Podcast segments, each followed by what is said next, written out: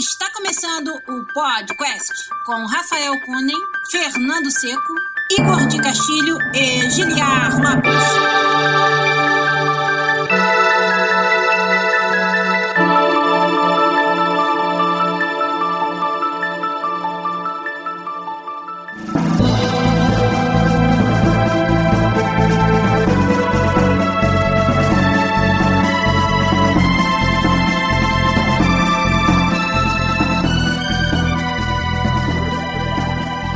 Podcast na área, galera! Estamos de volta mais uma vez nesse que é o único podcast onde você conversa em português com profissionais da indústria de games internacional. Eu sou Giliar Lopes, produtor dos games da série FIFA aqui na Electronic Arts em Vancouver, no Canadá. Comigo aqui no outro canto da tela, meu amigo game designer no time FIFA também, na EA Sports em Vancouver, no Canadá, Rafael Kunen. E aí, Rafa, tudo bem? Beleza. Beleza, rapaz. Também aqui no meio, ele de microfone novo, tudo novo de novo, meu amigo programador na EA Motive, aqui também em Vancouver, Fernando Seco. E aí, Fernando? E aí, e aí, ó, só pra disclosure aqui, esse microfone tá testando faz uma semana. Só hoje o Rafa começou a falar como, tipo, do nada começou a dar bleeding. Tipo, 100% Você tá dizendo que a culpa é do Rafa ainda. É. do seu microfone tá vazando, tá bom. A gente tava pronto já faz uns 10 minutos, mas aí o Seco precisou consertar um probleminha no microfone dele. Isso aí, detalhe interno que ninguém precisa saber, que estamos aqui pra fazer o podcast 261 pra vocês, hoje já com a galera do chat, no nosso canal do YouTube, youtube.com barra podcastbr. Quem já tá com a gente, ó, o Victor Borella falou o seguinte, estou acordado às 2h40 da manhã no Japão pra prestigiar o podcast, cara. Até Ó. dei uma pausa no Dark Souls. Esse é o ouvinte dedicado, hein? Puta que Caralho, pariu. vai ter que ir lá comer uns tonkatsu. Agora, às duas da manhã. Tá fazendo o quê? Não pode ir lá? É comer, O pô. que é um tonkatsu seco pra nós mortais que não sabemos? É um croquete de porco que eles fazem no Japão. Olha, É um pork loin, não sei como é que faz, acho que é lombo. lombinho de porco. Eles cortam toda a gordura, então fica só a carne, que é bem neutra, assim. Aham. Daí eles botam um panko, fazem deep fried, daí fica super crispy, assim. E eles servem com um molho de tonkatsu, que é um molho, assim, meio lemon gravy, um negócio meio agridoce, assim, que você joga em cima, que é bom pra caralho. Agridoce não sou grande fã, mas... E aí você come com arroz e miso. Ah, entendi. É muito bom, cara. Ó, o Felipe Fernandes já mandou uma lá, em secos e molhados no podcast. Pô, essa piada é nova, hein, cara. Essa piada é nova, não. hein. Essa, é Essa bem nunca nova. ninguém falou. Ai, ai. E quando o Seco ia ter um programa dele de culinária, secos e folhados. É, essa foi o Giliard que inventou. Essa também, essa é quase mais nova que a secos e molhado.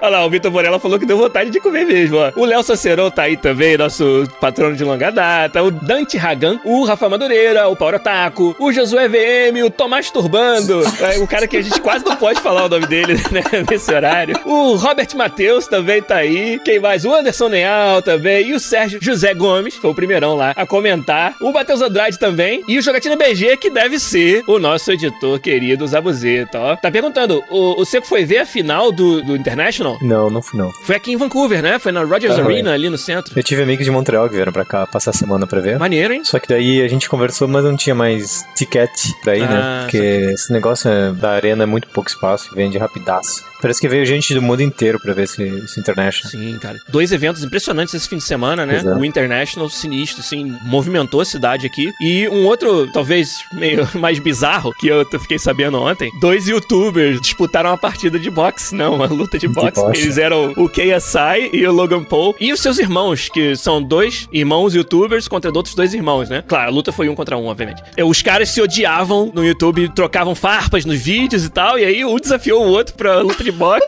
e aí essa parada virou uma luta de boxe de verdade. E aconteceu ontem, na Manchester Arena lotada, pay-per-view, 10 dólares. E cada um ganhou, tipo, 10 milhões. Nossa. Depois dá uma olhada aí. KSI versus Logan Paul. Cara, eu vou dizer que Indiocracy realmente vai acontecer. Ué, Já, vai tá, já tá acontecer. acontecendo, Seco. Já tá acontecendo. Não, não, não, não. Olha o presidente dos Estados Unidos, cara. Como é que vai acontecer, Cara, Seco? não, mas existe a chance de a gente evitar, sabe? Sempre existe uma chance, mas, cara, tá chegando o limite, assim, tipo, ó, o momento que o youtuber vira celebridade porque alguém quer ver ele brigar com outro cara. E esse Logan Paul, né, E cara? não é só quer ver, né? Movimenta um dinheiro absurdo, cara. É. E o resultado da luta do final foi empate. Então vai ter uma rematch. Ah, meu. Puta, isso aí parece novela da Globo, velho. O que mais me mata nisso, não é nem eles fazer isso, sabe? É abrir a precedência. Aham. Que aí agora todo mundo que é meio jacu, que tá no porão querendo ser youtuber famoso, vai começar com essas coisas tipo, ah, eu vou dar a bunda em público no Manchester Arena pra não sei quem lá, sabe? E vai começar a escalar pra ver até o limite que a internet suporta, assim, sabe? O que eu me pergunto, Cê, por que, que você e o Rafa já não estão fazendo uma, uma animosidade artificial aí pra movimentar nosso Patreon, cara? A gente precisa de gente lá. Entendi. Vocês podem brigar sobre qual Zelda foi melhor. Aí, é uma boa. Podem brigar sobre se jogos devem punir o, o jogador ou não. Tem vários assuntos que eu acho que vocês podem. O Guilherme tá querendo começar os assuntos Tô fazendo a minha parte. Você quer que você quer que eu responda ou você quer que faça piada? Fazer piada é sempre melhor. Não, tô zoando, né, cara? Ô, Rafa, primeiro jogo que tu jogou já tinha controle, porra. E... Eu não vejo exatamente nada de errado se tem pessoas que querem assistir. Ah, eu não sou uma dessas pessoas. Mas, tipo, quando você mistura com o esporte de verdade, tipo o boxing, aí eu acho que é um desrespeito a quem pratica o boxing. Porque esses caras não são boxeadores, não são nem atletas, né? Ainda inventaram, tem um cinturão, cara. Um dos dois é o detentor do cinturão da Confederação dos Boxeadores do YouTube. Isso é muito desrespeitoso, né, cara? entendeu? E Isso aí eu, eu já acho meio mau gosto, assim, entendeu? Até porque, tipo, esses esportes de, de luta, né? Eles já têm esse preconceito de que ah, é só violência, não é um esporte, é só violência. Daí tu usa o esporte como, ah, esses caras se odeiam, então eles vão disputar no ringue, sabe? Isso só leva mais ainda o preconceito de que boxe não é um esporte, é uma luta e que as pessoas que se odeiam vão lá pra se Que qualquer espancar. um pode ir lá e trocar soco, assim, que não tem técnica, que não tem treinamento, entendeu? É, quando era A luta foi, foi horrível de assistir, assim, pra quem tá acostumado com boxe de verdade. Não, isso é muita quarta série, né, cara? Parece tipo dois meninos que se xingam, assim. Quando eu era Vai te criança. pegar na saída. É, mas que nem eu tava falando pro Juliette, assim, quando, quando eu era criança, o cara falava assim, "Ah, vai arrumar essa cara aí, ó. Eu queria apanhar tanto que ia ganhar um outro nariz no final do dia, Vou sabe? arrumar a tua cara. é. Eu arrumei a cara do Seco mais cedo, porque tava meio ruim aqui o, o layout do. bom, foi isso aí que eu descobri no fim de semana que tava rolando e foi, foi interessante. Então tá bom, vamos começar? De vez? Bom, Bora. pra quem não percebeu, né, a gente já até começou o podcast 261, mas vamos embora fazer os trabalhos aqui dessa semana. Vamos lá. Esse trabalho.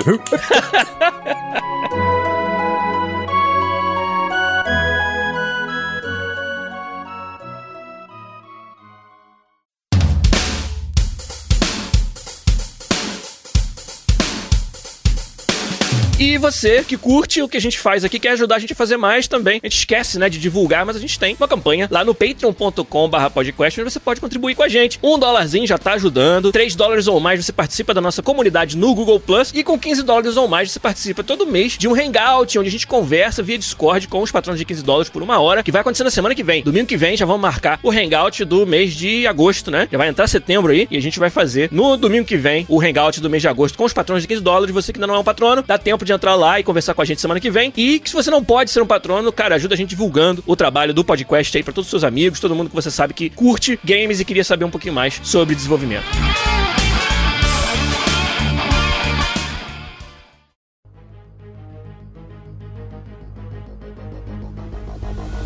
Vamos começar então falando o que a gente fez aí, jogou e viu de interessante durante essa semana. Vai ser um podcast sem um assunto fixo, a gente vai falar do que der na telha e vai falar também do que vocês quiserem aí no chat, então ajude a gente a fazer o episódio de hoje. Vou começar com você, Rafael Kunen. Quer falar pra gente o que que você fez de bom essa semana? Sempre começa comigo. Tá, eu posso começar então, se tu quiser. Não, não, não. Cara, essa semana eu nem joguei muito, na verdade. Tan, tan, tan.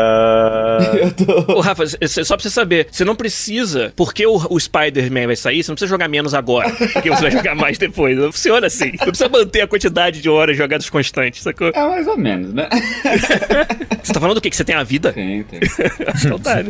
Ah, eu nem joguei muito, tô mais estudando, tô mais. Tem bastante coisa que eu quero aprender assim em pouco tempo, que eu, que eu tô meio atrasado, então eu, tô, eu tenho estudado ajudado bastante. Eu tenho jogado, tenho jogado, continuado jogando de vez em quando eu jogo um pouco de Mafia 3, tenho jogado um pouco do Madden, tô jogando o Long Shot, né, o Story Mode deles. E aí, você tá achando engraçado que nem em todos os comentários no Twitter ou você tem outra opinião? Não sei, eu tô no início ainda, não, não tenho opinião sobre ainda. Eu prefiro o Journey. Eu também. eu acho que o jeito que eles. É mais uma historinha com partezinhas de gameplay, assim, sabe? Eles forçam muita coisa, assim, eu acho, tô achando no, no long shot, sabe? Tipo, mais pra criar drama de, de série americana do que pra contar a história de um atleta mesmo, sabe? pra quem não sabe, Long Shot é o modo história do Madden NFL, o jogo de futebol americano. né? O Madden, o jogo em si, como um jogo de futebol americano, eu acho que tá melhor do que já foi, assim, sabe? Tá, tá bem gostoso de jogar. Mas o long shot deles, eu não sei, eu não sei se, se a, a ideia deles né, era diferente, né? De era não fazer o que o, o Journey fez no FIFA, sabe? Que é fazer o deles mesmo, né? O público americano talvez é outro, sabe? Eu acho que o público do futebol tá mais interessado ni, em como é a vida do atleta profissional mesmo, não em draminhas de seriado, sabe? Do que é o long shot. Até porque ele tem pouquíssimas escolhas, assim. Ele é uma novela que tu joga algumas partezinhas do jogo, sabe? Falar David Cage, então. Não, nem isso. porque Cara, eu- o David Cage tem mais interatividade. É, pois é. Gilhar, deixa, deixa eu brincar aqui. É, ao menos jogos do David Cage eu tô jogando aquelas coisas, sabe? No long shot, é, eu fico lá assistindo a cutscene, daí jogo uma partidinha, sabe? E tem uns objetivos muito toscos, do tipo, ah, nesse drive o cara tem que retornar pro touchdown. Porra! Sério isso? sabe?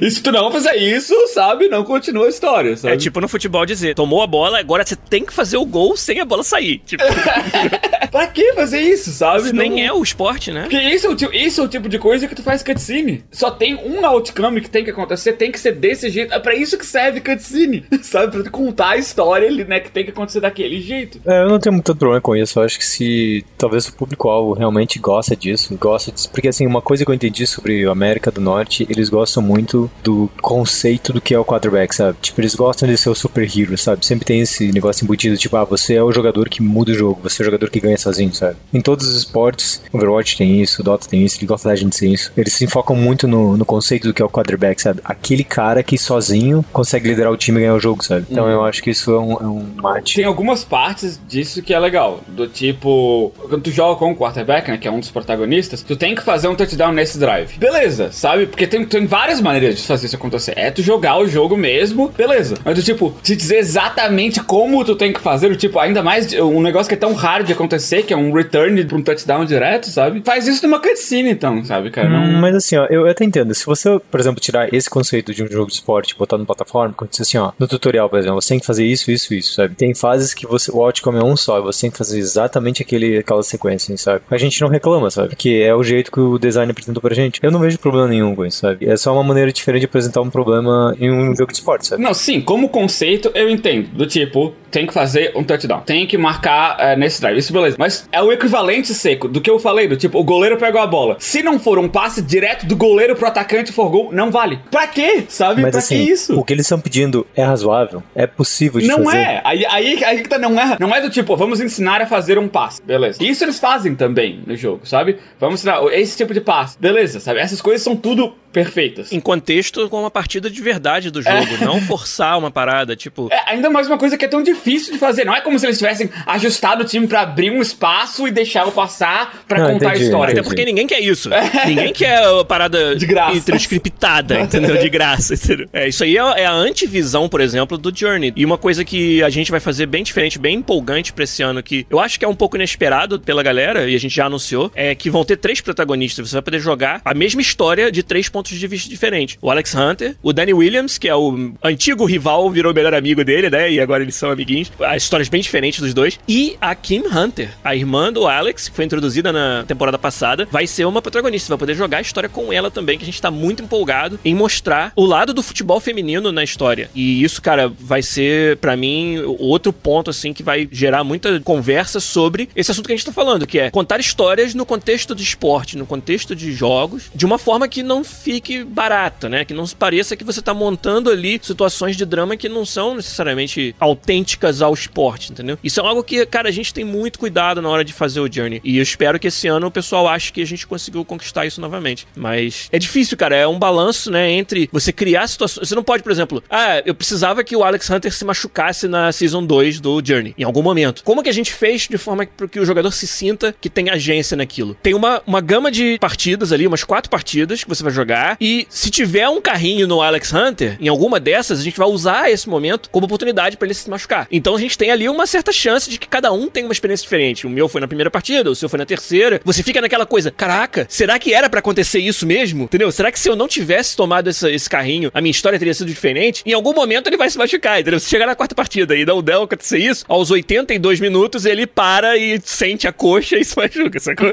É, em algum momento a gente tinha que criar esse, esse ponto da história, sacou? Mas teve esse cuidado, essa preocupação de que, porra, como que a gente machuca um jogador sem parecer uma coisa scriptada e cheap? No jogo. Foi um trabalho, né? Alguém teve que ir lá e fazer uma feature que é isso, que é o Alexander se machucar de uma forma que fosse autêntica. Então, é um desafio grande você fazer, contar histórias e tudo no contexto de um esporte e algo que o jogador tá controlando no final das contas, né? Eu simpatizo um pouco com a dificuldade que eles devem ter tido aí no, no Madden, no Long Shot, mas também acho que existem maneiras de você fazer isso de forma que fique mais autêntica mesmo, como a gente tentou fazer. Pois é, isso mostra também, acho que a diferença de, de preocupação do que cada time tem. Eu acho que o FIFA tá levando muito mais a sério o Journey. Talvez porque ter sido muito mais melhor aceito É. no FIFA do que no Madden. Porque o Madden quase não fez propaganda nenhuma sobre o long shot. Não vê, não, tá na caixinha do jogo. Nada disso que tem o, long shot na caixinha do jogo. O marketing pro jogo até agora foi praticamente zero sobre o long shot, sabe? Eu trabalho na EA e não sabia se ia ter long shot nesse. Eu tive que procurar no Google. Caralho. É o quanto eu acho que talvez o público norte-americano não tenha se importado com o story mode no Madden tanto quanto o público do FIFA se importou com, com o do Journey, sabe? Então talvez tenha sido isso, sabe? No FIFA tem um time que se preocupa, cara, como que a gente vai fazer pra ele, ele se machucar ser o mais real possível? E também não tem nada de errado com isso, sabe? Eles têm que fazer o produto que os jogadores deles querem, sabe? Imagina o oposto, imagina assim, ah, ninguém quer essa porra de story mode, por exemplo. Mas, não, a gente vai empurrar porque a gente quer, a gente quer. Daí o jogo não vende,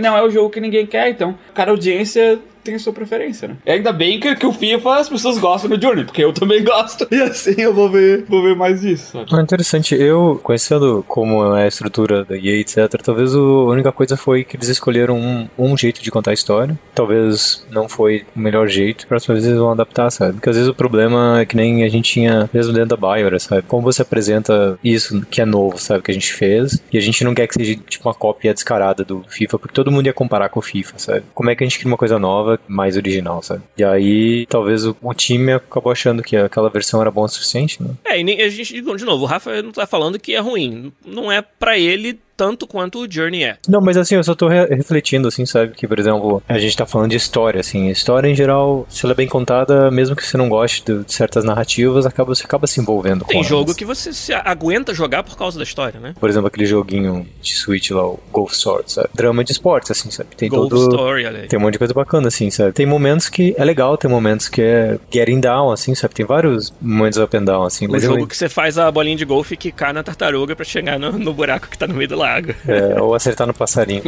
cara, eu acho que na narrativa é muito difícil, cara, principalmente em esportes. Eu acho que a grande vantagem que o futebol tem sobre o futebol americano é que já existe um drama de um monte de gente que vem de família pobre, um monte de gente que luta a vida inteira, enquanto os americanos só ouvem falar do, do superhero que apareceu do nada, que ninguém quer saber do background dele, só quer saber o que ele consegue contribuir, sabe? Beisebol é a mesma coisa, assim, sabe? Tipo, é um cara que, que é superhero. De onde ele vem, no one cares. Rafael Cunha, mais alguma coisa? Ah, não. Então, Fernando Seco, Me, esse rapaz bem bronzeado, rosa, rapaz barbado. barbado, que compra 18 bicicletas diferentes. por semana. Meu bônus é em bicicleta. A essa altura ele já tá fazendo pra esfregar na nossa cara, né? Que ele, ele sai de casa e nós é atleta. Multiatleta. Um dia o Fernando ainda vai mostrar o tanquinho dele no podcast. Tanquinho? Mas o que, que você fez de bom que pode contar pra gente aí, Fernando? Ah, então, né, se eu contar o que eu fiz durante a semana, eu vou meio que fazer spoiler do que eu quero falar depois. Mas eu vou dizer se. Por cima, assim, ah, eu joguei, joguei Overwatch, as usual. Eu não fiz mais nada assim que chamaria atenção. Você diria que você tá settled, tá acostumado já aqui em Vancouver agora? Eu acho que é meu costume segunda semana, na verdade. Tá É tipo, mesmo hoje, por exemplo, hoje tá nublado, sabe? Daí eu tô olhando pra rua e tô pensando assim, que momento que a rua vai estar mais seca pra eu sair de casa, assim, sabe? Porque aqui é engraçado que é um ponto interessante comparado com Montreal de lifestyle, que, que Montreal, quando é frio, é frio, quando é quente, é fenomenal, aí quando é heat vem, mata todo mundo. É difícil ter esses dias assim intermediários que nem tem aqui. Por exemplo, hoje tá nublado, mas a rua tá seca, assim, sabe? Então dá pra correr, dá pra andar de bicicleta, você pode sentar no porto. É, você- ontem choveu, né? Mas hoje tá melhor. É, mesmo, mesmo ontem, assim, quando a chuva daqui, tipo, foi um milímetro. tipo, 80% de chance de chuva. Quanto chuva? Um milímetro. tipo, isso significa que vai garoar um pouquinho de manhã e vai ficar cinza o resto do dia, Caralho, sabe? palavra que eu não ouvi há muitos anos em Garoar. Garoar, Nossa cara. senhora. Mas, mas bah. Quantos anos eu não ouvia isso? E aí, ó, só pra constar aí no, no chat podcast, semana passada o Verde, lá o time do FIFA, que o Giliard e o Rafa jogamos, tivemos o melhor jogo da história. Perdemos só de 4 a 2 Não, não, ó, aí, ó, justificando aí, ó. Parece o Tabajara Futebol Clube, né, cara? Ó, velho, faltava 20 minutos pra acabar o jogo, a gente tava dominando, Sim. tava 30 graus, 32 graus, úmido pra caralho, a gente, A gente não tinha, tinha, um su- substituto. que saiu e desapareceu sem avisar. E aí o outro time tinha cinco substitutos e começou a roubar e daí ganhou o jogo. Tipo, roubar de verdade, assim, não de Sim. mentira, de verdade. Tipo, O verde foi garfado. você tá impedido, tipo, hã? O time inteiro. Não tem bandeirinha no nosso jogo. Impedimento é, é, é na, é, na no, é, no, honra. é né? no grito, é no grito. É, no grito. Não foi o time que deu um chute na cabeça do Rafa, mas foi quase. Ah, não, é, deixou meu pé roxo. Nossa, o Seco tava com uma bolha sinistra, o pé inchado pra caralho. Pois é, foi, mas foi um jogaço sim, pessoal ia ficar orgulhoso.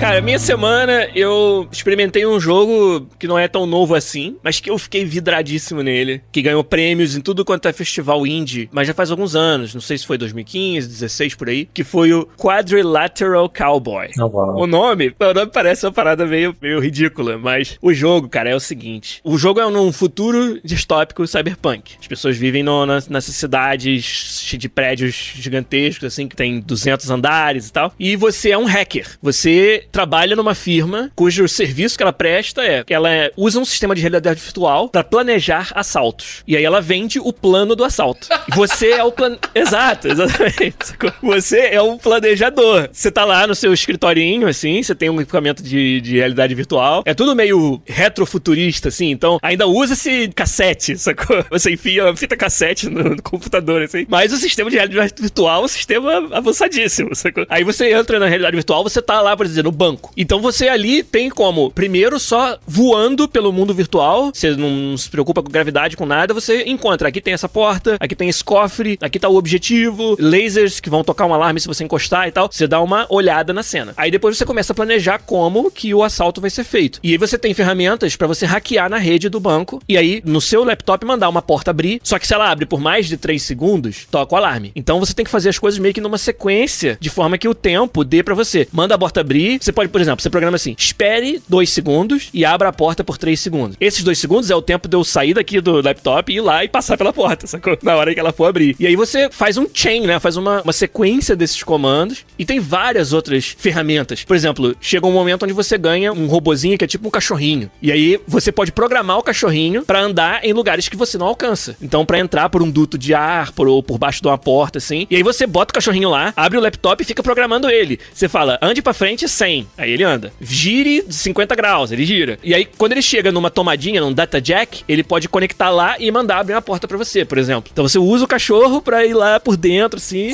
Que massa. Nossa, eu tô comprando esse jogo agora. Cara, é muito bom. assim. Quadrilateral Cowboy, excelente, é super minimalista o, o visual, mas eu acho só que eles podiam ter feito puzzles mais difíceis. Ah, sem falar que ainda não é tudo.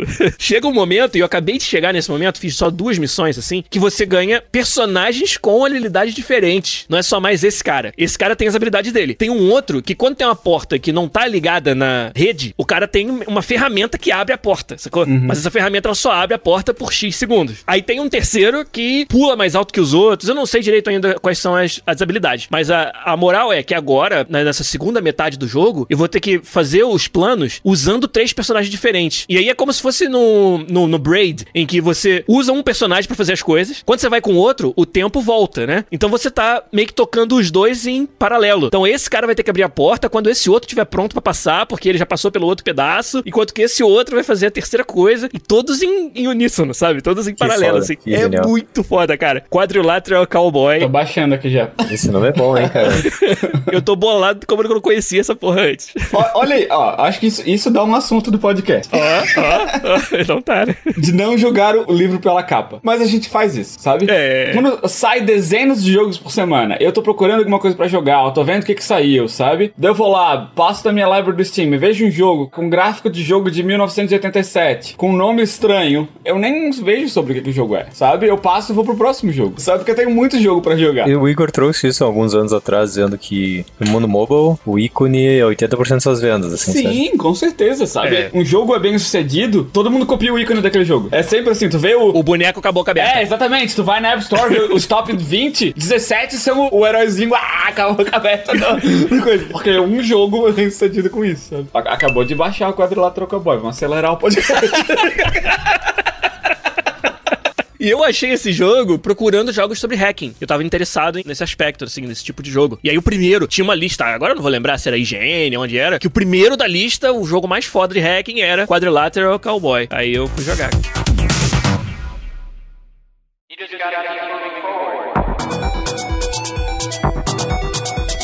Eu sei que Fernando Seco tem um outro assunto que ele queria falar com a gente hoje aí, o artigo lá do, do, dos fumaça espelhos. Não, não, não. Mas esse, esse assunto que eu vou falar agora é mais interessante, eu acho. Tá, né? Então, tem tudo a ver com o que a gente começou sobre o Dota International aqui, tem tudo a ver com as coisas que eu falei nas outras semanas. E assim, existe um campeonato de empresas de tech chamado AGL. E assim, esse ano, quem tá organizando é o time profissional do São Francisco Shock, ele joga na Overwatch League. E é um campeonato de Overwatch ou joga esses jogos diferentes? Tem de vários jogos diferentes, mas nesse caso a gente se, inscreveu pra jogar Overwatch. Tem Dota, tem League of Legends. Eu joguei dois anos seguidos pela EA League of Legends, que a gente jogou com o time, o time B do Curse, time profissional, que foi experiência incrível. Então quando é, me convidaram pra jogar o Overwatch pra o pessoal da EA, eu falei, ah, beleza. Daí a gente começou a conversar e tal, e tal, tal. Daí a gente jogou alguns que a gente chama Scream, né, que é você joga contra o time pra praticar. Daí uma coisa muito interessante que aconteceu foi um menino que foi contratado por ele há pouco tempo, ele falou, ah, posso jogar também? Deu o pessoal assim, tá, beleza. Chega o cara aleatório e pergunta, posso jogar Daí ele- também? daí- Alguma coisa me diz que ele não é um noob. Daí o pessoal assim, ah, a gente tá cheio, não sei o que, qual é o teu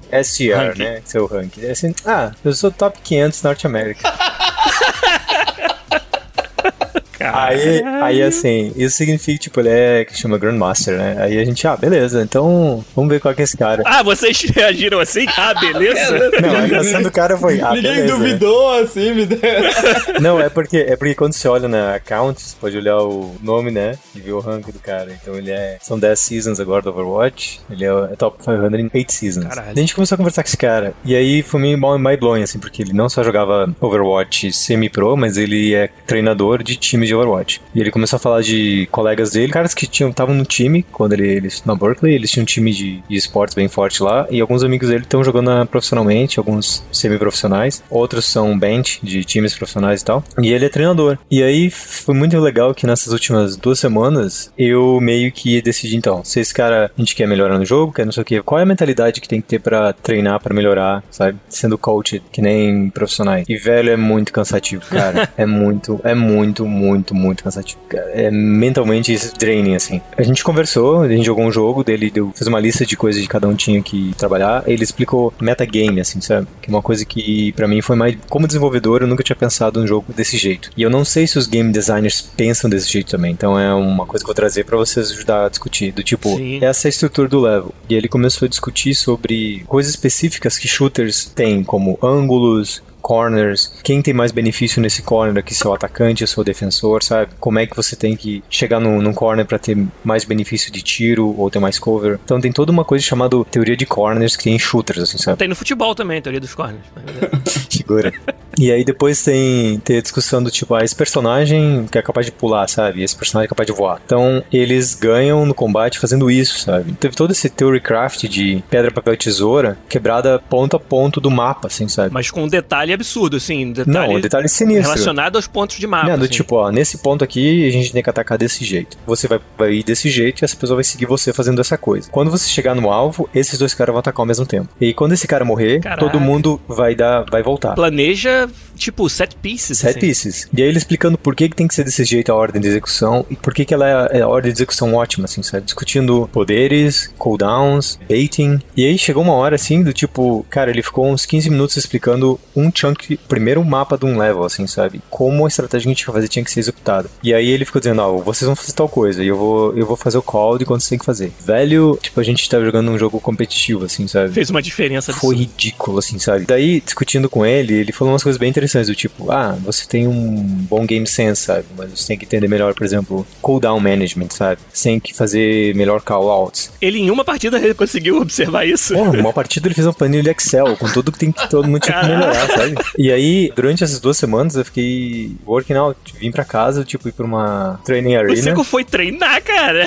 E aí, de refazer coisa repetitiva, assim, sabe? Foi muito legal que durante essa semana a gente teve dois scrims contra dois times fortes. Um deles, na metade da semana, a gente debulhou, assim, foi muito, muito bom. E ontem a gente teve um outro, onde a primeira partida foi muito, muito, muito parelha, assim, a gente perdeu por detalhe. E o segundo mapa, eles fizeram um counter da nossa estratégia e ganharam da gente. E a gente passou o tempo todo discutindo sobre por que, que a gente perdeu, o que a gente tinha que melhorar e tal. E aí a gente jogou uma terceira partida, na qual a gente, depois da discussão, fez um counter no counter deles e a gente ganhou, sabe? Caraca, imagina o sentimento disso. assim. Foi, foi foda. E daí que eu queria discutir, assim, trazer pra vocês, assim, foi essa experiência de... A gente trabalha, né? Oito horas. E vem pra casa, tipo, treinar duas horas, uma hora. Então é que nem ser ir na academia, tentar fazer alguma coisa, que nem ser correndo, andar de bicicleta. Mas você não quer ser profissional, mas às vezes você vai fazer um evento, assim, sabe? E você vai concorrer contra profissionais. Mas só ter as dicas, understanding das coisas, assim, sabe? Faz uma diferença absurda. E, cara, mentalmente é muito exaustivo, assim, sabe? Porque em cinco segundos de jogo acontece muita coisa, sabe? Então, entender os cooldowns, entender os personagens, limites, entender o level. Isso foi uma coisa mind-blowing pra mim, assim, como desenvolvedor, sabe? Teve uma hora que eu, eu tive que dar shutdown na minha mente de jogador e começar a pensar de outro jeito, assim, do tipo, quais são os poderes que estão acontecendo, quais são cooldowns de todo mundo, track de informação. E aí, isso me explicou que existe um outro, um outro level de gameplay que não é só o reacionário, assim, sabe? Você reagir ao que tá acontecendo, mas é a, É o meta. Pois é, até então eu só jogava pra putaria, assim, sabe? Mas dessa vez foi, foi massa, assim, porque daí.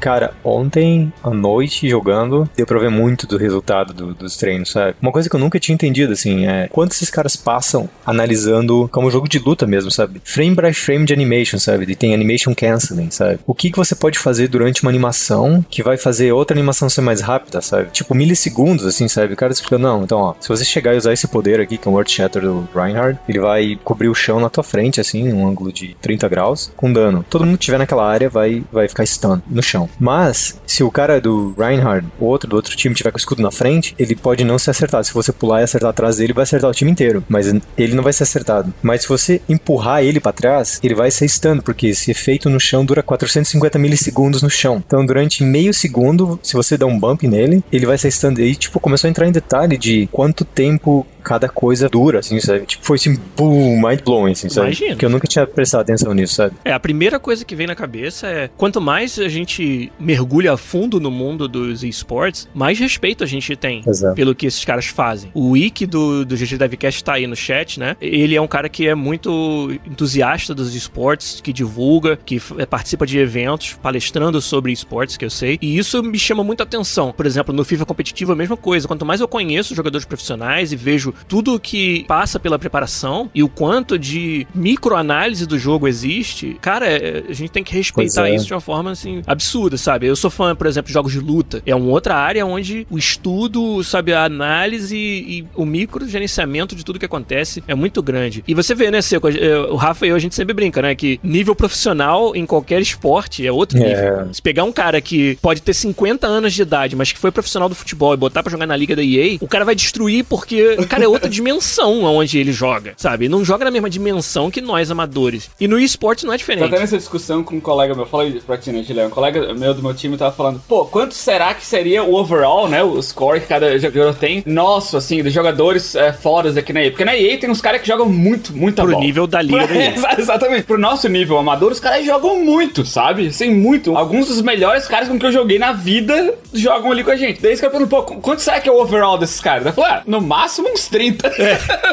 Porque profissional não tem No comparação. FIFA, sabe, os jogadores profissionais, todo mundo que tá no FIFA é profissional. Mesmo que seja na liga mais chulé, ainda é profissional, né? Então eles começam com os 46, eu acho que é o mínimo, né? Deve ser, ser 46 o mínimo, sabe? E, cara, e profissional é outro nível. Não é só em termos de coordenação, de força, porque isso, é, pra tu ser um atleta, isso é o mínimo que tu tem que ter. De coordenação, de força física, de velocidade. Tu, pra ser um atleta, tu tem que estar no topo do que o teu corpo te permite fazer, sabe? Então, isso é o mínimo aceitável. Dali pra frente é o entendimento do esporte, sabe? E alguém que joga profissionalmente toda semana, que treina todos os dias, com equipes por trás, treinadores experientes, sabe? Técnicos, preparadores físicos e tudo, estudando os jogos da semana, estudando os jogos passados, sabe? E fazendo isso todo dia. Só que tu não pode comparar com um cara que trabalha na escrivaninha da EA, sentado ali e joga futebol duas vezes por semana, sabe? Sem falar que o profissional tem toda a rede de suporte em torno. Exatamente, cara. O profissional vai ter o médico, o massagista, o treinador, todos trabalhando profissionalmente pra aquilo, cara. É uma diferença É, não, não absurda. faz, sabe? assim. O, o entendimento de, cara, como o teu corpo reage a determinados movimentos, sabe? Tu vai proteger a bola de um jeito, sabe que o cara não vai conseguir já por experiência, sabe? Tu, tu entendimento do, do esporte, de como, de como o corpo humano se mexe nessas situações, tu sabe que o cara não vai conseguir chegar lá antes de ti por causa que tu cobriu o ângulo daquele jeito, sabe? Porque você sabe que esse cara faz essa jogada 8 de cada 10 vezes que ele pega a bola, sacou? Tudo isso é muito estudado, assim, no nível profissional é, diferente. Tomás Branda perguntando se tem diferença de pensamento de desenvolvedor e pensamento de jogador pro. Eu acho que eu vou dizer que eu nunca trabalhei em nenhum jogo que virou es- esportes, então o Gilead pode falar isso melhor, mas não tenho nem o que comentar na real, porque nada que eu fiz podia ser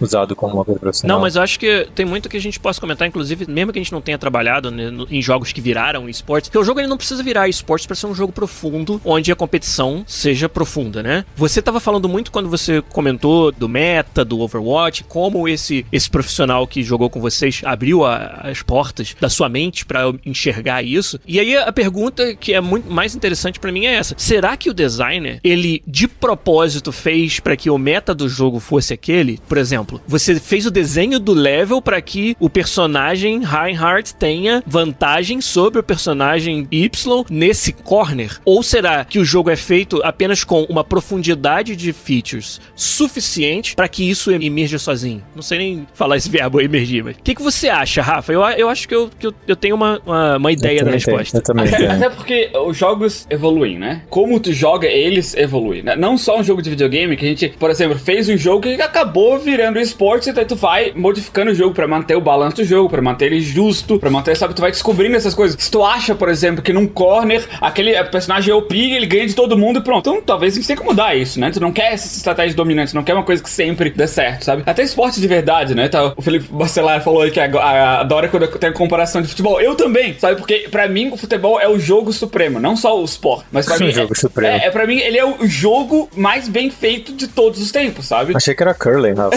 E daí, pra comparar com o futebol, sabe? Quando o futebol foi criado, mais de 100 anos atrás, 150 talvez anos atrás, sabe? Era simples. Tem duas redes, 11 jogadores em cada time. Se tu botar a bola dentro da rede do outro, é ponto. Acabou, sabe? Aí o futebol ainda é mais ou menos só isso, sabe?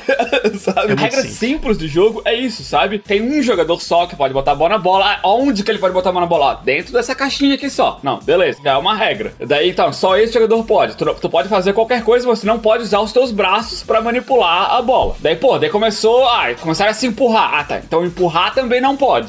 sabe? Vamos mudando isso pra manter o jogo justo, pra manter o jogo sobre o jogo. E não sobre essas- esses fatores de fora, sabe? Mas o core do futebol, a regra do jogo continua sendo a mesma. E se tornou o jogo mais popular do mundo, sabe? Da história da humanidade, talvez. E sabe? outra, pra fazer um ponto de volta com o que a gente tava falando. Regras simples, onde o que tem de estratégia que emerge todo ano é absurdo. O futebol, ele não estagna. Todo ano tem algo diferente. Todo ano alguém tá querendo melhorar e achar uma nova forma de jogar esse mesmo jogo, com essas mesmas regras, onde o objetivo é sempre o mesmo, sabe? Mas como se encontram formas diferentes de fazer isso? Então eu acho que nos games não é diferente. A gente só tem que preparar o terreno para que o jogo tenha profundidade suficiente. Quando o jogo não tem quantidade de verbos suficiente para você ter uma estratégia, é difícil, é um problema. Quando ele não tem estrutura mínima, mas uma grande maioria dos jogos tem. É mais do que isso. Você vai dar habilidades diferentes para personagens estratégias diferentes e objetivos diferentes em cada fase e fazer com que. E outra, você vai também atualizar ao vivo, igual você falou. Ah, descobriram uma estratégia dominante. Às vezes, a própria comunidade acha uma forma de contra-atacar isso, mas quando não acontece, é o papel do desenvolvedor também manter a competição interessante, mudando um pouquinho o, o balanceamento para que isso aconteça, né? Para continuar mantendo divertido o jogo e competitivo. E quanto mais básica for as regras básicas do jogo, sabe? Eu acho que mais fácil fica para a própria comunidade, digamos assim, achar um balanço, sabe? Sim. Voltando para comparação do futebol, sabe? Tem uh, um time acha um jeito que é o jeito perfeito de jogar, sabe que seja lá manter a posse de bola, ou seja não jogar mais com cinco atacantes, Espanha. sabe? Espanha. Inverter a pirâmide, sabe? E daí, pô, esse time tá ganhando tudo. Daí, pô, como é que a gente faz pra contra-atacar isso? Como tem muita gente pensando nisso, muita gente jogando, né, e se adaptando, o jogo organicamente, sem mudar as regras do jogo, o jogo muda. Sim. né? O futebol de hoje não é o mesmo futebol de 100 anos Não atrás. é nem o mesmo de 10 anos atrás.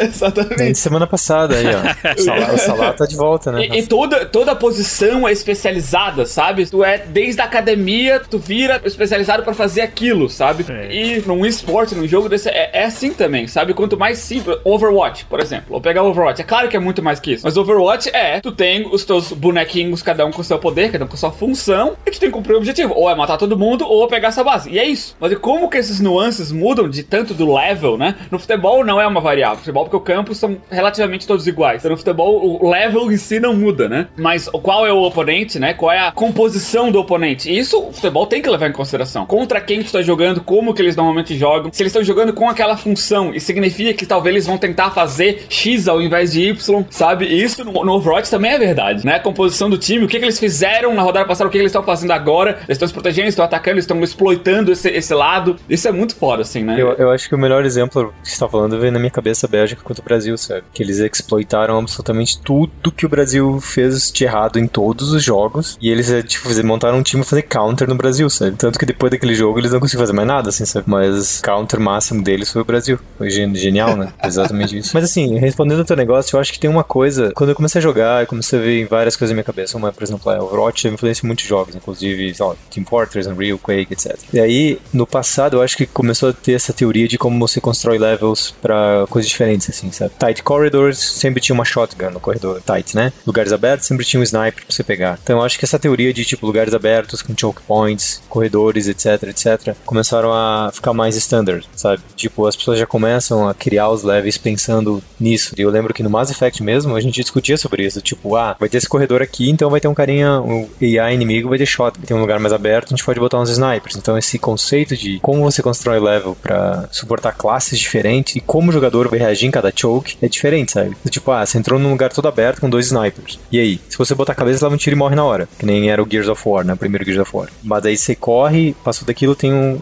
uns choke points, assim. E nos choke points tem os caras que explodem, tem os caras de shotgun, tem os, os kamikaze. De certa forma, eu acho que esse, o conceito de como o level design evolui pra suportar o conceito de classe e armas, já faz parte da cultura Sem game, dúvida, né? igual o Wiki acabou de falar aí, e tá dando mais razão pro mesmo ponto que você tá falando. Você constrói no level oportunidades para que os jogadores encontrem formas de resolver problemas. Não necessariamente para personagens específicos, né? Até porque você quer que a comunidade descubra formas de resolver aquele problema que você, designer, não pensou. Olha quanta gente aí jogando e, e- pensando e analisando o jogo É. o dia inteiro, que tem muito mais poder de, de inventar essas formas de jogar do que 3, 4, 10 designers dentro de uma sala, sabe? Então, por isso que é o, o ponto sobre o desenvolvimento que é importante. É dar a profundidade necessária, dar o problema para ser resolvido e não necessariamente sair com todas as soluções, né? Quando você faz design de jogos como Adventure Games é, e outros que são mais scriptados, você, como designer, tá fazendo design da solução. Mas muitas vezes esses jogos competitivos, esses jogos onde você quer que a- o gameplay e a solução dos problemas emerja sozinho a partir dos jogadores, o que você tá fazendo é design do problema e deixando que a solução seja encontrada com as ferramentas que existem. Aí você tem que dar ferramentas suficientes, que sejam variadas, que sejam, entendeu, balanceadas para que os jogadores saiam com a solução. Mas não é, não é menos interessante, pelo contrário, eu acho muito mais interessante o trabalho do designer fazendo isso e até mais desafiador também você fazer dessa maneira. Porque se tu vê, se tu for reduzir, né, o problema. No futebol, o campo é plano, né? Com as dimensões exatamente Na iguais. maioria dos lugares. Em Concórdia, Lá em não é Concórdia eu não plano, sei, né? Quando eu jogava no quintal da casa do meu primo, o campo. Mas então, o jogo em si, ele exige que, que seja assim, sabe? Mas fazer um shooter, que um campo é plano, só assim, e todo mundo se atirando do lado dentro, não é legal. Então, tu tem que ter vantage points, tu tem que ter lugares diferentes pra que os jogadores possam exploitar. Choke Se tu tem um só vantage point, que se tu ficar lá, tu ganha o jogo, não, tu tem que ter um outro que, que possa neutralizar isso. Então, fazer o design disso é interessante. E quando, sabe, não, não existe o negócio de, ah, fez o level, pronto, que na minha cabeça funciona, então é assim, sabe? Porque nem, que negócio de que nem plano nenhum sobrevive de conta com o inimigo.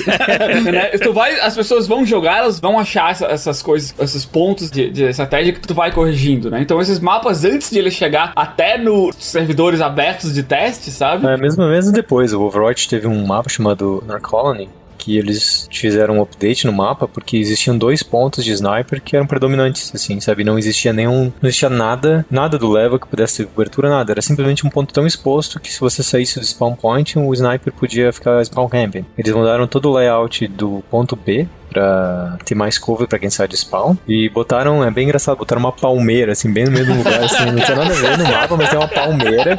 É bem bizarro. E essa palmeira é usada como cover em Sniper Duel, sabe? Que antes o sniper que tava no spawn point tinha uma vantagem muito. O primeiro sniper que chegava ali tinha uma vantagem. E é engraçado que você olha e tem uma palmeira, assim, bem exatamente onde o pessoal ficava fazendo spawn camp de sniper, assim, sabe? Depois ele tinha outro problema de choking, eles, eles fizeram praticamente todos os, os pontos do jogo pra ter mais acessibilidade, assim. E foi bem interessante porque era um mapa que a comunidade não gostava de jogar. Era um mapa que os atacantes tinham um win rate muito alto. Entra dados, né, nessa É, hora. você pode usar análise de telemetria dos jogos pra descobrir padrões que você depois vai querer quebrar ou não, né? Você vai fazer o que você quiser com aqueles dados, mas é é importante você ter essa coleta dos dados. Depois de toda essa análise, o mapa praticamente refeito, assim. Foi bem interessante ver que depois de três seasons do mapa rodando, né, eles mudaram Uhum. o maior parte flash do mapa, sabe? Pra balance, Maneiro. que é bem interessante. Em termos de processo, processo de criar o level, né? Muito, muito antes de tu ver o level bonitinho, ele é só um monte de caixa.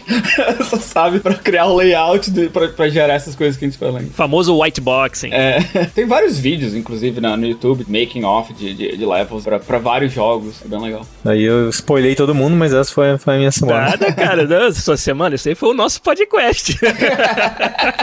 Cara, eu curti demais. Espero que a galera também tenha gostado. A gente falou da profundidade dos esportes, né? Falou de profundidade de um game que é usado pra se tornar um esporte, pra movimentar uma indústria que só cresce de pessoas cujo trabalho, cuja profissão é microanalisar como um jogo funciona pra que em time ou individualmente eles sejam os melhores. Isso aí é É, fantástico, é fascinante que a gente viva na, na época onde isso exista, né? Cara, eu acho uma das coisas que mais me fascinou dessa experiência toda, eu vou dizer assim, que eu já sempre joguei shooter, assim, sabe? E aí, como eu cresci jogando um shooter que era basicamente, se você tem uma arma, tem um inimigo, mata, ponto. Quake. Continua, sabe? Então, Deathmatch era a coisa, assim, sabe? Então, quando eu comecei a jogar o Overwatch, pra mim era Deathmatch, assim, sabe? A mentalidade. E aí você começa a ver uma mentalidade que já é de uma geração mais nova, que é o League of Legends Ota, né? Que é de uso do MOBA envolvido nisso, que, tipo, muda tudo, sabe? Claro. E você descobre que skill mecânica chega até um level, sabe? E outro level precisa outros tipos de skills. E a coisa mais interessante de tudo é você pensar que você joga jogo, você trabalha com jogo, você andou jogando jogo a sua vida inteira. E quando você começa a jogar um negócio desse, tem, tipo, tantas camadas de profundidade que você não viu em outros jogos. Que se você quiser melhor, até mesmo FIFA, eu lembro uma vez eu tava jogando contra o Gilhard de FIFA, esse é um outro exemplo. Eu jogava, ficava, ficava praticando um monte de coisa. E a gente jogou um jogo. E assim, cara, eu não conseguia roubar a bola de Gilhard, assim, sabe?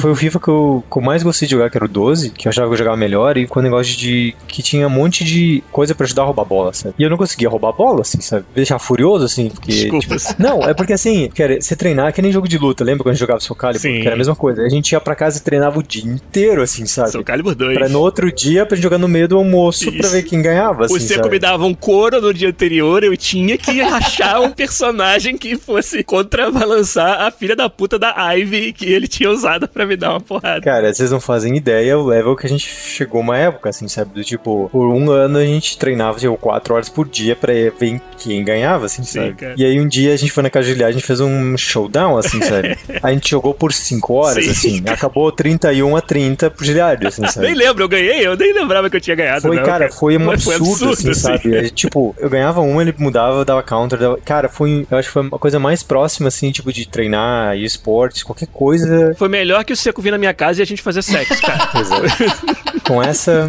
a gente termina o podcast semana que vem, com menos vergonha em público.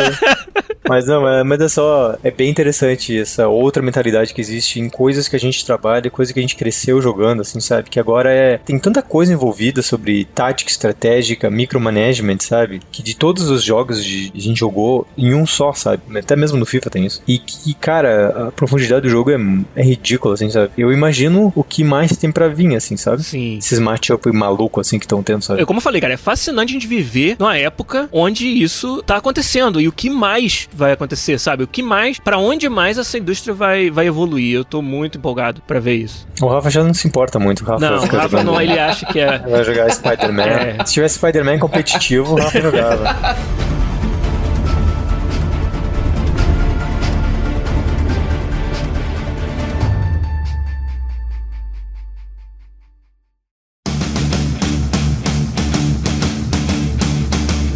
Felipe Fernandes mandou a pergunta dele aqui. Estou desenvolvendo um game em VR, realidade virtual. Estou um pouco com medo dessa história, de se vai ser ou se já é uma nova mídia e se tem futuro isso aí. Manda aí. Cara, eu acho que depende muito de quanto mainstream ficarem os próprios aparelhos, né? Ainda não estão, né? É, então, se tu precisar ou de um PlayStation 4 para ter um PlayStation VR, que é, que é o PlayStation 4, né? A TV, mais 500 dólares do, do aparelho, sabe? Ou quando tu precisar de um computador da NASA, sabe? Com o aparelho que custa 800 dólares, sabe? Enquanto isso for verdade, nunca vai virar mainstream jogos de realidade virtual sabe? Tem que ser algo que seja barato no sentido de que não precisa ser, ah, vem junto com o PlayStation barato, sabe? Mas tem que ser algo que seja acessível, que vale a pena, né? Enquanto não for isso, né? As empresas não vão conseguir investir em fazer jogos porque não vai valer a pena o investimento, porque a perspectiva de vendas, né, vai ser muito pequena. Vamos falar que um milhão de pessoas tem dispositivo VR. Não sei qual é o número, mas vamos falar que é um milhão. Tu não pode projetar que vai vender um milhão, porque isso seria 100% das pessoas que têm comprarem o teu jogo, né? Tu tem que considerar que dessas um milhão das pessoas que comprarem, talvez metade ainda se interessa em VR, né? Porque eu, por exemplo, não tenho jogado mais VR. Por exemplo, eu gostei bastante, na época eu comprei, mas faz bastante tempo que eu não jogo. Sei lá, desses 50%, talvez 30% desses 50% gostam do gênero do jogo que você tá fazendo. Exato. sabe? E desses 30%, 20% tem dinheiro para comprar agora, sabe? Tu, tu, não pode esperar que o número né, da base instalada tem que ser muito maior do que tu, a tua perspectiva de vendas. Enquanto a base instalada não for grande o suficiente para isso, não vai ter mais jogo, porque não vai ter mais jogo, não vai mais mais vale a pena ter VR. Se custar 800 dólares e tivesse vários jogos que tem que ser jogados, né? Sei lá, um Red Dead Redemption só em, em VR e vai ser como se tu fosse um cowboy mesmo. O, o Red Dead de VR vem com cavalo.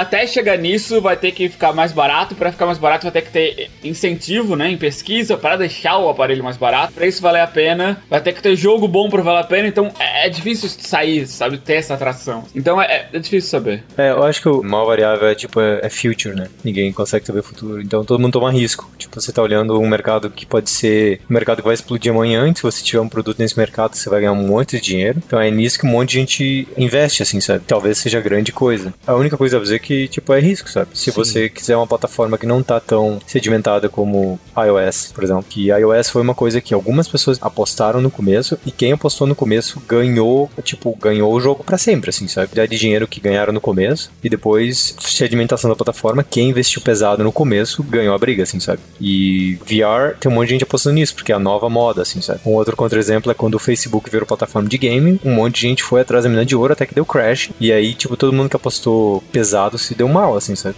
O Facebook como plataforma de game não deu certo. A gente trabalha na indústria e não consegue prever. É, não tem como prever, porque é mercado, é investimento, é advertisement, é preço, Sim. é o jogo que faz todo mundo querer comprar aquilo. Tem um monte de variável, não tem como. É isso mesmo. Tem mais perguntas muito legais aqui, eu vou juntar duas numa só. Que é o Felipe Bacelar perguntou se eu já tava fazendo muita hora extra, porque tá na hora de lançar o FIFA 19. E alguém perguntou sobre betas. Foi o Adriano Machado. O beta dos jogos busca corrigir problemas de design ou parte técnica? Dá pra juntar essas duas numa só, né? A, a pior é, época de hora extra, na verdade, já passou, né? Pro FIFA, porque a gente tá muito perto agora de mandar pra, pra Sony, pra Microsoft, pra eles fazerem a certificação. Demora um tempão, né? O jogo vai sair no final de setembro aí, como já foi anunciado, e precisa aí de mais de um mês, né? Um pouco mais de um mês para que esse processo todo aconteça. Então a gente já tá bem no finalzinho. O beta, ele serve, cara, para várias coisas. Acho que parte técnica, parte de load de servidores, depende do beta. Se a gente tem um beta com uma quantidade de gente suficiente para testar os servidores, sim. Mas muitas vezes é para testar o design ou até, tipo, a aceitação de determinadas features, né? Né? Que a gente faz focus group durante o desenvolvimento bastante, mas o focus group é diferente, é uma quantidade muito limitada de pessoas. Então um beta te ajuda a ver o sentimento da galera no geral sobre os features e dá um tempo ali que não é muito grande de você fazer um ajuste ou outro antes do lançamento. Mas é limitado o que a gente pode fazer. O beta é um, é um momento onde você não tá com o jogo pronto o suficiente, então você não quer dar a impressão. Se, se você lança um beta do jogo muito longe do lançamento, que não tá balanceado ainda, onde, sei lá, você faz beta do FIFA e o chute não tá funcionando direito ainda. Que isso acontece durante o desenvolvimento. A gente quebra tudo para poder reconstruir melhor. E aí você lança isso, o efeito pode ser o oposto. As pessoas falam, ah, o FIFA esse ano tá uma merda porque o chute não funciona. E ninguém vai entender que simplesmente não tá desenvolvido o suficiente. Então você tem que fazer o beta tarde o suficiente para que o jogo esteja representativo, para que as pessoas não levem a impressão errada, só que cedo o suficiente para que você ainda possa fazer mudanças que venham do feedback. É muito difícil achar esse ponto, entendeu? Onde você vai. Essa é a versão do jogo que vai te dar isso e vai dar tempo de você fazer mudanças. Então é complicado, cara. Eu acho que a gente achou um ponto que faz sentido para nós. Mas quando você reclama num beta de que a feature gigantesca não, é, não tá legal, às vezes não dá tempo da gente mudar ela inteira, entendeu? Porque tá muito em cima do lançamento já. Então é, é, é, é complicado você fazer, mas estamos já no, na reta final agora do FIFA 19. Outras duas perguntas que eu acho que a gente pode combinar. Uma do Léo Saceron, que ele perguntou se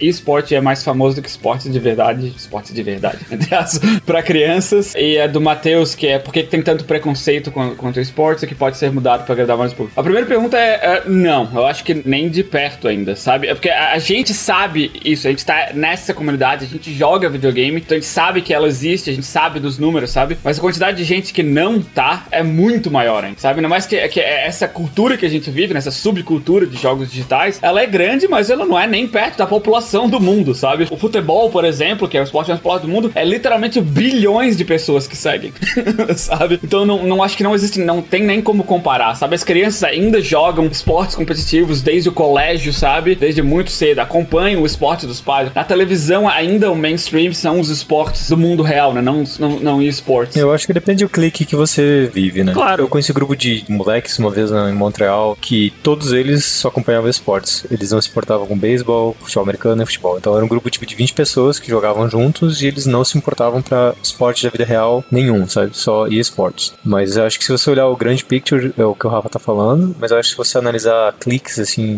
de lugares, você vai ter um ponto fora da curva. É que negócio dessa subcultura, né, que segue isso, ainda é uma subcultura. O esporte ele já é muito mais mainstream. Por mais que tu não pratique, por mais que tu nem goste de futebol, não assiste, tu sabe o que é futebol. Sabe, se alguém falar o Corinthians, tu sabe que o Corinthians é um time de futebol. Não, não, não, não. O Corinthians é um partido político. não, vem, não vem de história. Sabe que o Real Madrid, eu posso falar Real Madrid. Tu sabe que o Flamengo é uma quadrilha. Sacanagem, né? Eu não tenho preconceito contra flamenguistas. Vários amigos meus são flamenguistas, entendeu? Alguns deles nem estão presos. do negócio do preconceito, sabe? É porque é novo. Cara, videogame como mídia só tem 30, 30 e poucos anos, sabe? 40, 50 anos, sabe? Videogame como mídia, sabe? Esportes, os, os esportes mais novos são mais velhos do que isso. Então os esportes estão aí por mais de 100 anos, sabe? Os, os esportes mais mainstream estão aí por mais de 100 anos, sabe? Então é claro que vai ter preconceito, sabe? Porque essa mudança, videogames em si ainda não são tratados como mainstream. Imagina ser um profissional jogador de videogame. Exatamente. Isso é uma questão de tempo, cara. Relaxa relaxa, não, claro. não, precisa ter pressa, sabe? De dizer, bato no peito, digo que esporte é esporte de verdade. Não precisa ter pressa, cara. Vai acontecer, é uma questão de tempo só. Eu também acho. Pod Quiz.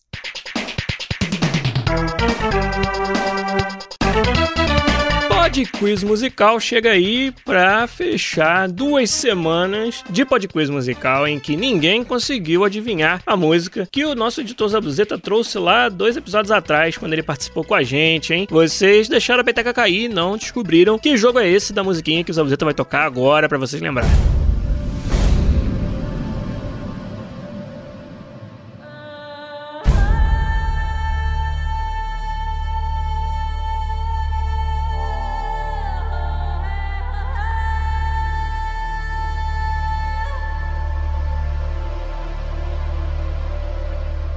Isso aí é o jogo da Obsidian Tyranny. Muitos palpites de vários jogos diferentes, mas ninguém conseguiu acertar que isso aí era a música do Tyranny. É isso aí que acontece quando a gente deixa o convidado escolher o Quiz musical, né? Ninguém conseguiu durante duas semanas. Então, vou dar uma facilitada essa semana, trazer um jogo clássico aqui para vocês tentarem descobrir no Pod Quiz musical. Manda aí, Zabuzeta, pra gente.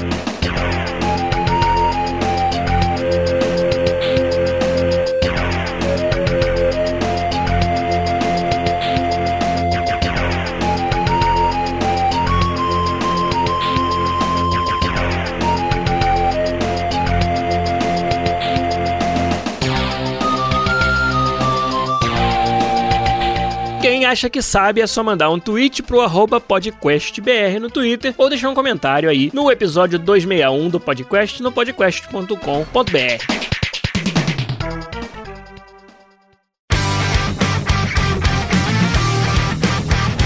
O Wiki quer que a gente termine falando GG, igual o GG Devcast faz, porque foi sobre esportes, né? Ô, Wiki, eu não quero roubar o, o, o, meme de vocês, não. Não vou fazer isso. Vou terminar do jeito que a gente sempre termina, dizendo aqui, obrigado, Fernando Seco, pela sua participação, pelo seu tempo aí, por ter tirado tempo das suas muitas atividades físicas, né? Pra poder fazer o podcast aqui com a gente. Isso é um troll, né? Eu tô fazendo pão ali, tá? É, então tá, tá bom. Pão tá atrasado, coitado. Valeu. Rafa, um abraço, cara. Vai jogar Quadrilateral Cowboy que você vai curtir. Agora mesmo. Só vou pegar um suco ali pra jogar. Beleza. Ó, só, só fazendo constar, tá? Agilidade carioca. Sempre trazendo jogo sobre roubar pro podcast. sempre. Sempre. Tá, tá, no sangue, né, cara? Tá no sangue. Ver um jogo sobre roubar é a segunda coisa, Muito né? bom. Você já imaginou se o Giardi fosse corintiano, rapaz? Com, ascend com ascendente em Flamengo? By the way, só pra vocês saberem, no segundo ano que o Giardi tá morando aqui, descobriram um apartamento next do, do Giliardi cheio de armas, drogas e outras coisas. Aí perguntar pra ele e falou: Não sei de não nada. sei de nada. Coincidência. Isso é verdade, hein? Aqui no meu prédio deram uma batida num apartamento e acharam drogas, armas e dinamite. Eles esvaziaram o prédio pra poder o, o pessoal do antibomba tirar a dinamite. E aí detonaram ali no Central Park, aqui perto. Sério, isso foi no segundo ano. Eu dei até entrevista pra televisão, porque no É, dia seguinte tava os repórteres lá embaixo. O Seco viu o link na época, muito tempo isso, 2009, sei lá. E aí eles queriam perguntar pros moradores, né, como é que foi isso e tal. E aí, cara, foi sinistro. A entrevista do Giardi foi bem legal. Ele falou assim: Bom, normal, lá em casa, quando eu era criança, acontecia isso todo dia na vizinhança. Tipo, Aqui, aqui era só um vizinho Não que tinha isso. tiro, Não, pô, é. que sem graça. dinamite. Putz, meu vizinho lá tinha uma MiG, um avião dentro do apartamento lá, avião de guerra. Então tá bom, gente. A gente se despede por aqui, termina o podcast. Um abraço, obrigado pelo apoio. E até semana que vem, duas e meia da tarde, horário de Brasília, no domingão, a gente tem mais um podcast pra vocês. Tchau.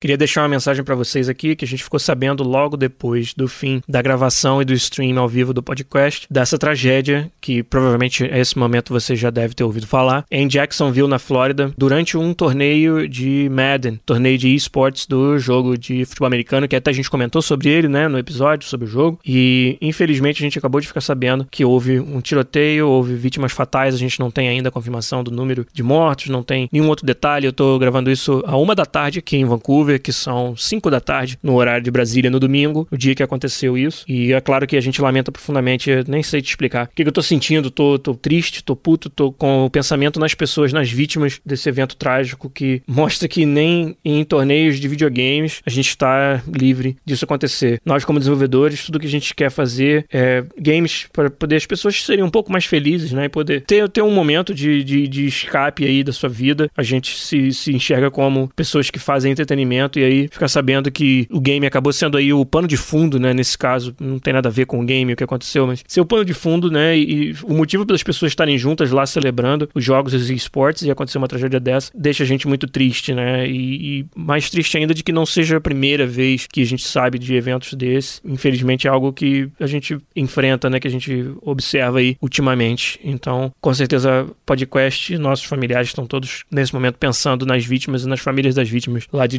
Jacksonville. E nos próximos dias devem ter um pouquinho mais de detalhes sobre o que aconteceu, mas eu queria deixar essa mensagem aqui para vocês. E obrigado pela audiência de vocês. Vamos todos agora né, rezar, se você tem uma religião, ou pelo menos mandar uma energia positiva aí para as vítimas lá de Jacksonville.